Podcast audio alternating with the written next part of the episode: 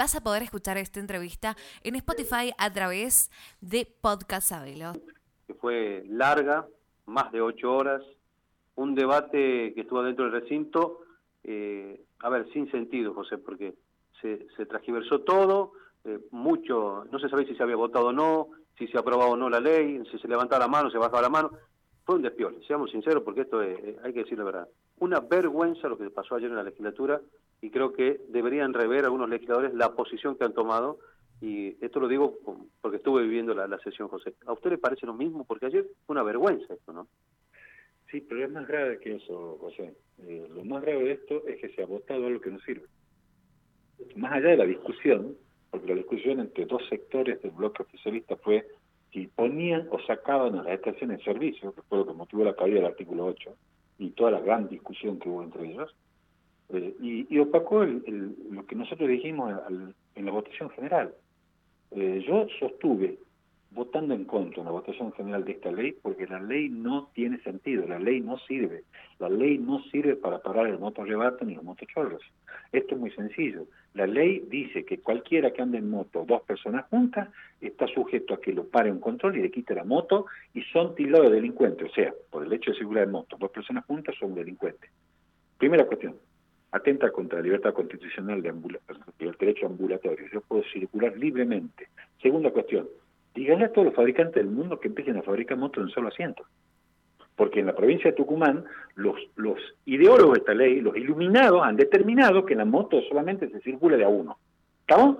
O sea, lo ridículo, eh, yo lo digo ironizando por ser para por el tema de la ridiculez, lo que hemos planteado, como si esto fuera la solución de los motochorros. 40 a 50 moto arrebatos hay por mes. Hay 150 mil votos moto en Tucumán. Circulando. O sea, vamos, perdón, voy a decir toda letra, vamos a joderle la vida a 149.950 personas para tratar el problema de los 50 delincuentes que andan en motos que son robadas. ¿De esto estamos hablando? Estamos hablando que vamos a decir que todo aquel que circula en moto se lo sospecha delincuente y si van de a dos lo tengo, tengo la posibilidad de detenerlo en cualquier retén. ¿De esto estamos hablando? ¿Eso sirve para detener el crimen de moto de en Tucumán? Bueno, yo en, cuando hice el planteo original dije, si esta ley dijera que vamos a crear un cuerpo especializado motorizado de la policía de la provincia de Tucumán, entrenado, y que vamos a hacer un sistema de seguimiento con cámara para detectar el origen y el destino de los motos arrebatadores, entonces yo diría, bueno, en el Ejecutivo vamos a trabajar en serio. Y si además dijera la ley, a los señores fiscales, en el proyecto de resolución, les decimos que no pueden bajo ningún concepto considerar como escarcelable el delito porque este delito tiene, no es un hurto simple, es un robo agravado porque siempre violencia en un vehículo robado, enunciando uno, dos, tres, cuatro delitos juntos, que en concurso real significa que ningún moto arrebatador podría salir escarcelado.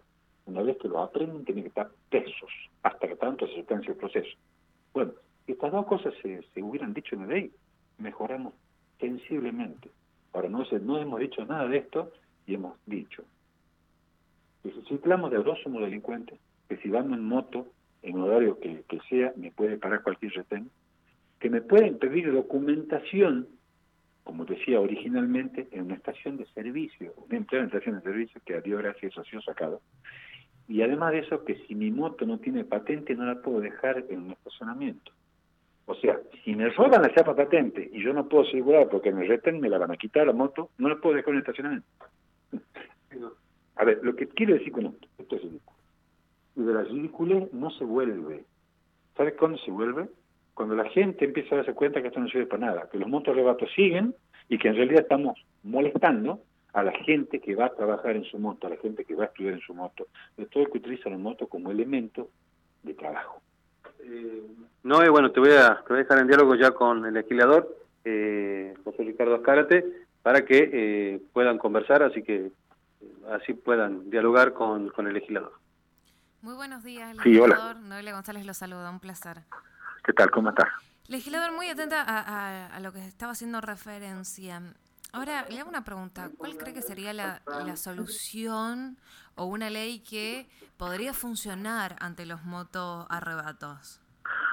Lo único que puede funcionar es que a los motos arrebatadores hay que combatirlos en el terreno en que ellos se están moviendo. O sea, son delincuentes y se combate el delito con policía especializada y entrenada para combatir ese delito, no con eh, los civiles eh, siendo molestados como si la moto fuera la causante del delito. La moto es un vehículo que utiliza el común de la gente para ir a trabajar, para ir a estudiar, y, y yo doy el número recién, o sea, si hay 40 motos arrebatos mensualmente, eh, bueno, digamos, hay 40 motos, hay 80, hay 100, bueno, hay 150 mil vehículos empadronados en Tucumán que van a ser molestados por estos retenes, en donde no va a poder circular más de, más de una persona por moto, y cuando tengan cualquier tipo de dudas van a ser retenidos y secuestrados los vehículos. De la gente común, de, del, del trabajo, del, del, del hombre que va a trabajar. Yo di el ejemplo en el recinto. Yo no puedo llevar a mi hijo en mi moto. Y me dijeron, no, esto está exceptuado porque es su hijo. ¿Y cómo sabe el retén que es mi hijo? Que tengo que ir con documento de filiación.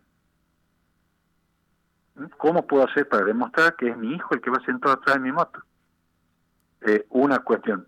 segunda cuestión, cuando se trabaja sobre este tipo de cosas, hay que trabajar en un concepto ejecutivo, la ley sirve para ordenar solamente, y justicia, porque acá hay fiscales, que son los fiscales y eh, la puerta giratoria famosa que tienen, la, que tienen las comisarías. Cuando producen las detenciones de este tipo de crímenes, resulta que no, no, no duran 12 horas adentro.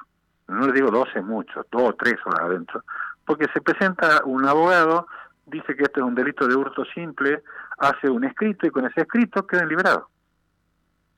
Cuando en realidad los fiscales tienen que saber que el robo de moto arrebato es un delito complejo, que no bajo ningún concepto es un hurto simple, y que siempre interviene un vehículo robado e interviene la violencia, por lo tanto es un robo agravado, por lo tanto no es escarcelable. Si empezamos a ponernos de acuerdo en estas cosas y tenemos policía entrenada y justicia que actúe como corresponde, el delito disminuye.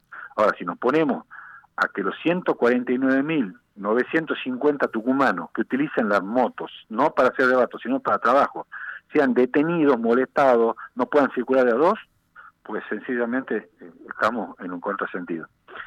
Yo creo, yo creo sinceramente que lo que hay que hacer es trabajar con la policía y con la justicia que una ley no resuelve un problema que tiene que resolver la policía y la justicia. Una ley puede, a ver, podemos escribir mil leyes, mientras no se las hagan cumplir, mientras no se actúe, va a ser muy difícil que este delito disminuya. Legislador, hablando de seguridad, eh, en estos últimos días hemos tenido, la verdad, que dar la noticia de muchísimos casos. Uno de esos es el caso Espinosa. El ministro de Seguridad, Claudio Malagui, estuvo en la legislatura Em, y hemos sentido, por parte, en general hablo, porque estamos nosotros hacemos estudios del termómetro de la gente, lo que cree la gente, eh, y se esperaba más del ministro, no solamente un pésame, no solamente eh, un, un parte de prensa, sino se esperan acciones. Y respecto a eso todavía no vemos acciones, porque no es el primer caso en donde eh, incluyen a efectivos policiales. La gente no confía en la policía, la gente le cuesta salir a la calle por por el motivo de seguridad. Ayer distintas manifestaciones en la provincia, en Yarabuena, en distintos puntos, se han llevado a cabo pidiendo seguridad. ¿Cómo se revierte esto en cuanto al ministro? no Porque quien debería eh, actuar y, quizás empezar a tomar cartas en el asunto, eh, principalmente sería él quien está a cargo. Bueno, yo, yo tengo una opinión formada y le he dado. Eh, yo le pedí la renuncia. En la reunión que tuvimos con, con el ministro Maley y con el jefe de policía, yo pedí la renuncia de la máxima autoridad política. Eh, y la pedí por una cuestión muy sencilla. Eh, en el caso de Espinosa, como en otros casos que han ocurrido de gatillo fácil o de violencia eh, dentro de las comisarías o de violencia por parte de personal policial hacia personas que no tienen nada que ver con, con, el delito, lo que he pedido ha sido siempre que trabajemos en base a que la policía tenga una metodología de trabajar, un protocolo de trabajo y una planificación. Esto hemos pedido a todos los legisladores. Mi pregunta el día de la, de la presentación que hizo el ministro Malay acá fue bastante sencilla. Díganme, ministro, ¿en qué libro ha quedado asentado que iba a haber un operativo contra una carrera cuadrera eh, y que iban a ir nueve policías de una comisaría que tiene doce? O sea, extraño porque si los turnos son 24 por 48 podría haber de 12 cuatro personas de turno pero fueron nueve Y esos nueve que fueron, fueron en su propio vehículo vestidos de civil y con armas reglamentarias.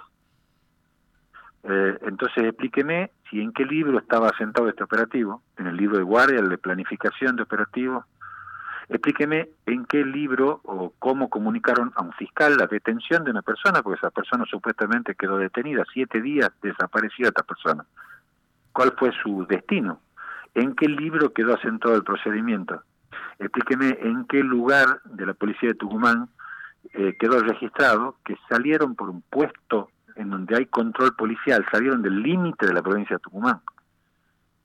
¿Cómo no lo detectó la policía de la provincia de Tucumán si están cerrados los límites por la epidemia de COVID? Y si tenemos tanto celo que tenemos un control sanitario en cada límite con cada una las provincias, en la Ruta Nacional 65, rumbo a las estancias, hay un puesto caminero, ¿cómo no se detectó? Si acá iban en un vehículo, iban un vehículo de un comisario para trasladar este cuerpo. Bueno, cuando hice toda esta pregunta, el ministro me dijo, que no puede responder porque todo esto está sujeto a investigación. Le dije, no, yo no quiero que me diga la investigación, quiero que me diga en qué libros se asientan los procedimientos y la planificación de la Policía de Tucumán, porque usted tiene que traer los libros y decirme dónde está asentado todo esto que ha ocurrido.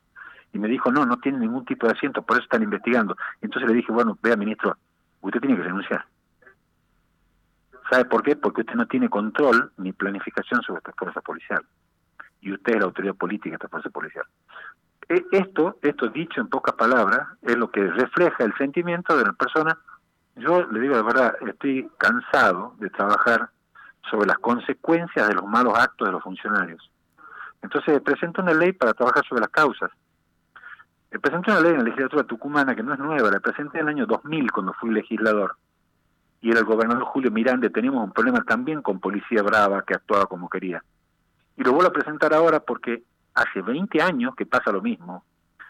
Y le digo al, gobierno de Tucumán que para poder ascender a cualquier cargo de la plana mayor, es decir, para los cargos de los comisarios de la plana mayor, no solamente me hace falta la Junta de Calificación Policial y un decreto del gobernador, quiero que tengan el acuerdo legislativo, quiero que cada hombre que asume a la plana mayor, cada comisario que llega al rango de comisario, tenga su nombre expuesto por 15 días, pueda ser impugnado por cualquier ciudadano, muestre a la sociedad quién es, qué ha estudiado, dónde vive, qué cuentas bancarias tiene y cuántos bienes tiene y que cualquiera pueda observarlo. Lo mismo que le pido a un juez, lo mismo que le pido a un fiscal, le tengo que pedir a un comisario. ¿Sabe por qué? Porque de ese comisario, al igual que el juez o que el fiscal, depende mi vida, mi seguridad y mi libertad. ¿Me entiendes lo que estoy diciendo? Yo estoy diciendo que hay que trabajar sobre las causas que originan el problema. No podemos seguir teniendo en las planas mayores policiales gente que actúa llevando cuerpos a otra provincia y tirándolos por un barranco. Totalmente de acuerdo. La sociedad, así como usted eh, representa ¿no? esta indignación, eh, la sociedad, estamos muy cansados, me voy a incluir en esta. porque no podemos salir a la calle tranquilo? Porque la gente que tiene que trabajar eh, y a veces trabaja de noche, el cadete, hemos tenido el caso de que han baleado un cadete y ha perdido su vida, un chico súper joven, eh, por estar trabajando. Entonces, yo digo, ¿hasta cuándo tenemos que seguir aguantando con todo lo que está sucediendo eh, partes de prensa, un pésame por parte del ministro de Seguridad de la provincia, sin respuesta alguna, sin acciones. Entonces llega un momento que es muy indignante. Por eso hemos, le hemos pedido a, José Galíndez dialogar con los distintos legisladores, porque nosotros como medio de comunicación somos las voces de muchísimos tucumanos y llevamos esto eh, con mucha responsabilidad y es pedir que esto cambie, decir basta, ¿hasta cuándo tenemos que seguir viviendo estas olas de inseguridad, no por, no por parte solamente del ladrón, sino también de la policía? Yo creo que hemos llegado al, al, colmo de los colmos y a la ley de la selva en su totalidad. Bueno, así es, yo pienso exactamente lo mismo que vos, pero como legislador de la provincia de Tucumán tengo una misión que es la de ver cómo se revierte esto y no como permanentemente estamos parchando lo que pasa cada vez que ocurren estas cosas. Eh, yo creo que mi propuesta es, sencilla, pero, pero haría que cada comisario que llega al cargo, eh, por lo menos pase por un acuerdo legislativo previo y sea expuesto para que cualquier ciudadano pueda impugnarlo. Eh, lo segundo, revisar la carrera policial completamente. Es decir, revisar los institutos de la carrera policial y lograr la profesionalización, la mejora en la carrera policial, los estudios universitarios que son necesarios para que la carrera sea, sea cada vez mejor. Y lo último, trabajar seriamente en profesionalizar todos los ámbitos policiales. Es la única manera, eh, no hay otra, no, no, no, hay ninguna otra manera en que se pueda trabajar en, en este tipo de cosas, es trabajar sobre las causas que las originan, nunca sobre las consecuencias, porque no siempre, si no siempre estamos cubriendo eh, eh, las muertes o los defectos producidos o los procedimientos o el robo. A ver, lo último que se ha sabido es que al pobre hombre este que han matado le han robado dinero porque en realidad había otro móvil, había un móvil distinto. Y se ha sabido también que habían estado alcoholizados y que había una reunión previa donde se habían alcoholizado para ir al lugar a hacer este operativo que no estaba escrito en ningún libro. Bueno, estas son las cosas que cambian cuando cambiamos las causas que la originan. El tema que no puede, hay gente que no puede ascender a la plana mayor policial, porque son delincuentes conocidos cada uno en su zona. Y no hablo de los buenos policías, no hablo del señor al cual le debo respeto, que es que cuida a sus vecinos, que es el policía honesto. Hablo de los ladrones que terminan con un uniforme de policía. Así es, legislador. Le agradezco por su tiempo, por esta nota y bueno, por sumar toda esta información a, Radio Sabelo. Bien, muchas gracias a ustedes por llamar. Un placer, hasta luego. Ahí estábamos en entrevista exclusiva con el legislador José Ascarate.